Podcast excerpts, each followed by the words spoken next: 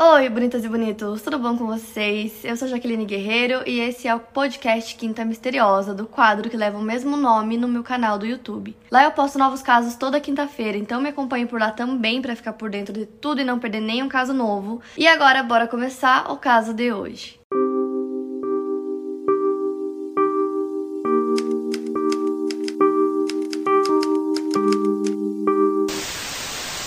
Rhonda Hinson nasceu no dia 13 de dezembro de 1962, filha de Bob e Judy Hinson. Morava na Carolina do Norte e tinha um irmão chamado Robin. A Rhonda ia muito bem na escola, tinha muitos amigos, ela jogava tênis. A infância e adolescência da Rhonda foi muito normal. Como eu disse, ela tinha muitos amigos, então ela praticava muitos esportes, saía bastante com os amigos dela, tudo normal. Mais tarde, a Rhonda começou a trabalhar numa empresa chamada Hickory Steel Company e nessa época ela tinha 19 anos de idade. Até que no dia 23 de dezembro de 19 1981, a Rhonda estava indo numa festa que ia ter no escritório né, da empresa que ela trabalhava, uma festa de Natal. Então ela foi com algumas amigas nessa festa. Então ela saiu da festa por volta de meia-noite com essas duas amigas dela e ela levou as duas embora. Ela tava de carro, então levou as amigas embora. E aí ela decidiu não ficar na casa de nenhuma, já era tarde, né? Já era meia-noite, ela decidiu ir para casa dos pais.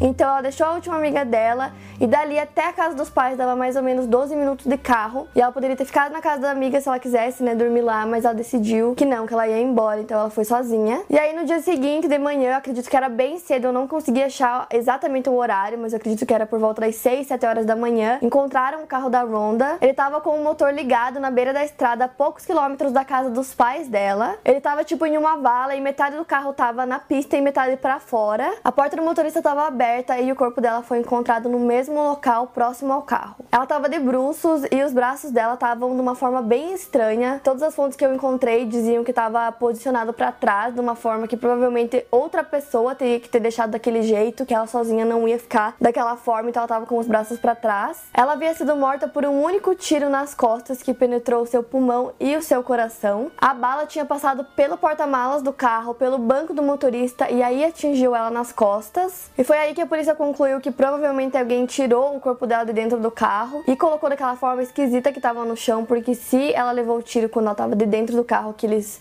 né, a polícia concluiu isso vendo que a bala tinha passado pelo porta-mala, pelo banco, alguém tirou ela do banco do motorista e colocou ela no chão. E a polícia também concluiu que ela estava dentro do carro dirigindo quando isso aconteceu e é por isso que o carro estava meio que virado, como se ele tivesse virado e parado torto assim na pista, metade na pista, metade para fora. E como foi uma coisa muito estranha, aconteceu do nada, é o caso rapidamente foi para mídia, as pessoas rapidamente descobriram que isso tinha acontecido, tava todo mundo tentando entender como que isso aconteceu. A polícia foi conversar com os pais da Ronda para saber se tinha alguma coisa estranha acontecendo, se tinha alguma pessoa que conhecia ela que poderia ser considerado suspeito do crime. E aí os pais contaram para a polícia algumas coisas bem esquisitas que aconteceram antes do crime. O pai dela contou que ela sempre gostou muito de dirigir, ela adorava dirigir sozinha, porém algumas semanas antes do crime, ela começou a ter medo de dirigir sozinha, ela não gostava de ir em lugar nenhum sozinha. Então ela sempre pedia pro pai acompanhar ela para qualquer lugar, ela não ia sozinha de jeito nenhum. Ele também mencionou que ela disse uma vez que tinha uma coisa para contar pro pai dela, uma coisa ruim que tinha acontecido e que ela acabou nunca contando, que ele insistiu, perguntou o que era e ela falou para ele deixar para lá, que não era nada e acabou nunca contando para ele. Já pra mãe dela, um dia ela perguntou se era ok ter uma relação com um homem casado. E quando ela perguntou isso, a mãe dela não sabia se ela estava perguntando isso para ela mesma ou se era para uma amiga.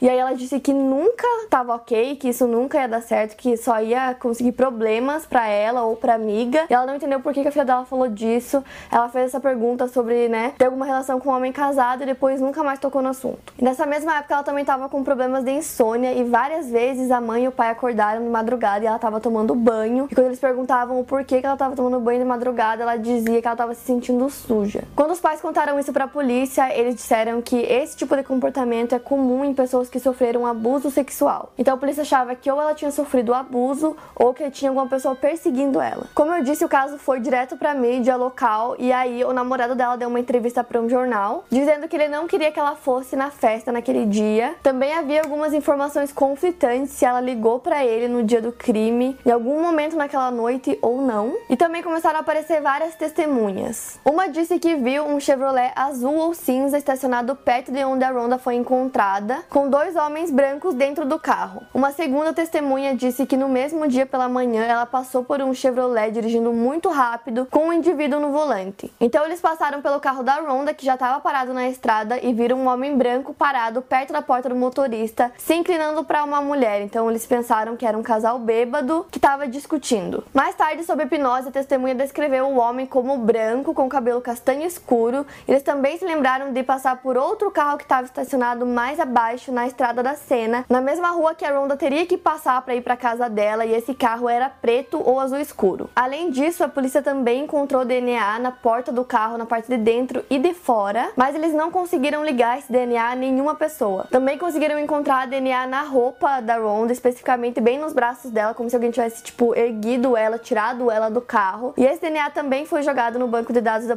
polícia e nunca conseguiram ligar ele a nenhuma pessoa. Então começaram a falar muito desse caso na mídia porque eles não conseguiam achar prova nenhuma, não conseguiam encontrar absolutamente nada sobre o caso. Os pais e a família da Ronda também estavam desesperados por qualquer informação sobre essa pessoa que cometeu esse crime e fugiu. Então os investigadores do caso usaram teste de polígrafo, eles entrevistaram muitas testemunhas, usaram até videntes para tentar achar qualquer coisa, mas nunca conseguiram encontrar nada. Então no mês seguinte, em janeiro de 1982, começaram a oferecer recompensa para qualquer pessoa que tivesse informações relevantes sobre o caso ou pudesse apontar qualquer pessoa como suspeito. A recompensa começou com 5 mil dólares, mas como o caso estava ficando bem conhecido, as pessoas estavam muito comovidas com o caso. Várias pessoas doaram e a recompensa chegou até 20 mil dólares para qualquer pessoa que tivesse alguma informação, mas nunca conseguiram nada. Outra informação que eu também encontrei na pesquisa sobre o caso é uma informação sobre a mãe dela no dia do crime. A mãe da Ronda disse que acordou com uma sensação terrível que a filha dela tinha sofrido um acidente. Então ela acordou o marido e pediu para ele checar o receptor de rádio para ouvir os primeiros relatos de acidente de carro, para ver se tinha algum perto da casa deles. Então algumas pessoas sugeriram que algo sobrenatural aconteceu e a mãe acabou acordando no momento exato da morte aparente da sua filha. E outras pessoas disseram que ela poderia ter sido acordada pelo som do tiro, considerando que a distância onde aconteceu o crime e a casa dos pais dela era bem pequena. Então essa informação não agrega assim a nada no caso, na parte da investigação, mas eu só achei muito bizarro para deixar de fora e decidi colocar junto. Então essas foram as únicas informações que a polícia conseguiu. Então agora a gente vai entrar nas teorias. A primeira teoria era sobre a conversa que ela teve com a mãe dela perguntando se estava tudo bem sair com um homem casado. Então a pergunta é: será que ela estava saindo com um homem casado? Ou será que ela só fez essa pergunta para a mãe dela, que era sobre algum amigo dela? Quando quando conversaram com amigos próximos dela, nenhum é, sugeriu que ela poderia estar traindo o namorado dela, nenhum sabia de absolutamente nada que tivesse a ver com isso. Então, nessa teoria, pode ser que sim, que ela estava traindo o namorado dela e que ele descobriu e que ele foi o culpado. Porém, a polícia nunca viu ele como um suspeito, nunca entrevistaram ele, nunca descobriram se ele tinha ou a família dele tinha uma arma igual a que foi usada para matar a Ronda, porque foi apenas um tiro e com esse tiro a polícia conseguiu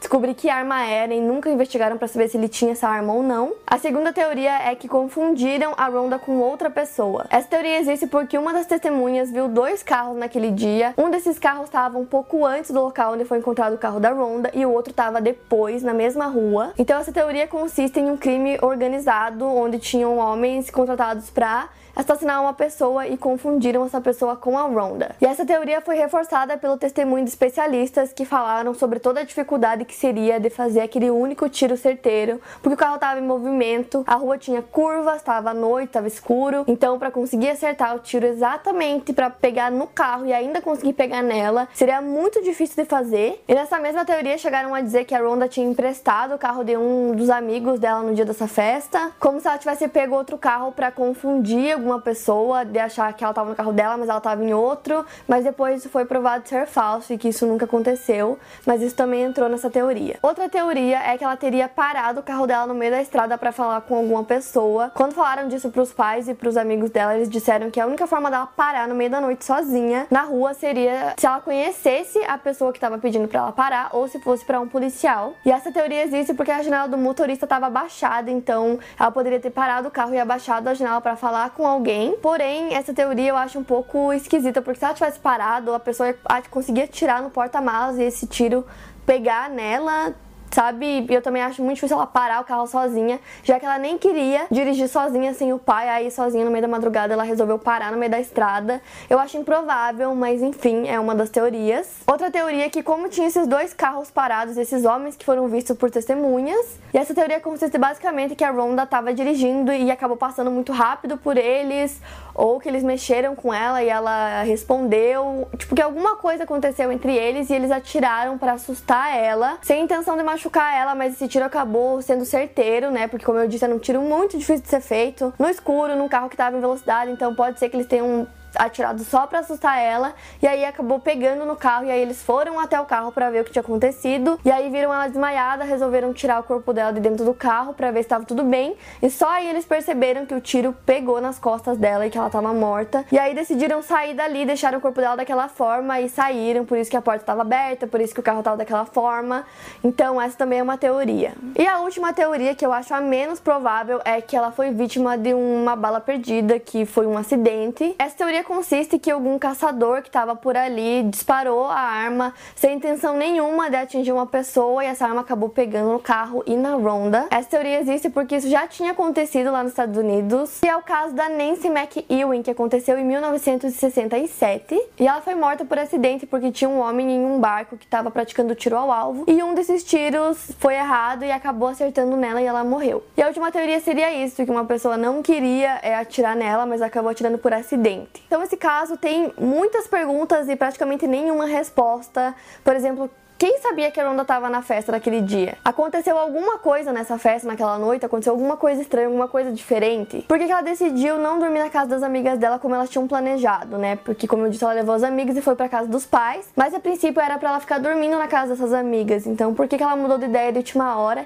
E quem sabia que ela ia mudar de ideia nesse último momento? E quem eram esses homens que foram vistos pelas testemunhas? Eram os assassinos ou alguma pessoa que apenas viu o corpo dela ali e quando viu que ela tinha levado um tiro? Tiro, resolveu ir embora. Quem eram essas pessoas? E sobre os carros que foram vistos, eu não consegui achar absolutamente nada se a polícia foi atrás de tentar encontrar esses carros ou descobrir quem tinha para poder interrogar os donos. Não achei nada sobre isso, não achei nada também sobre o namorado dela. Então, são muitas perguntas, nenhuma resposta. E esse é mais um caso que permanece até hoje não solucionado. Para mais casos, siga meu podcast aqui no Spotify. Lembrando que os casos novos saem primeiro lá no meu canal do YouTube toda quinta-feira. Obrigada por ouvir, até o próximo caso.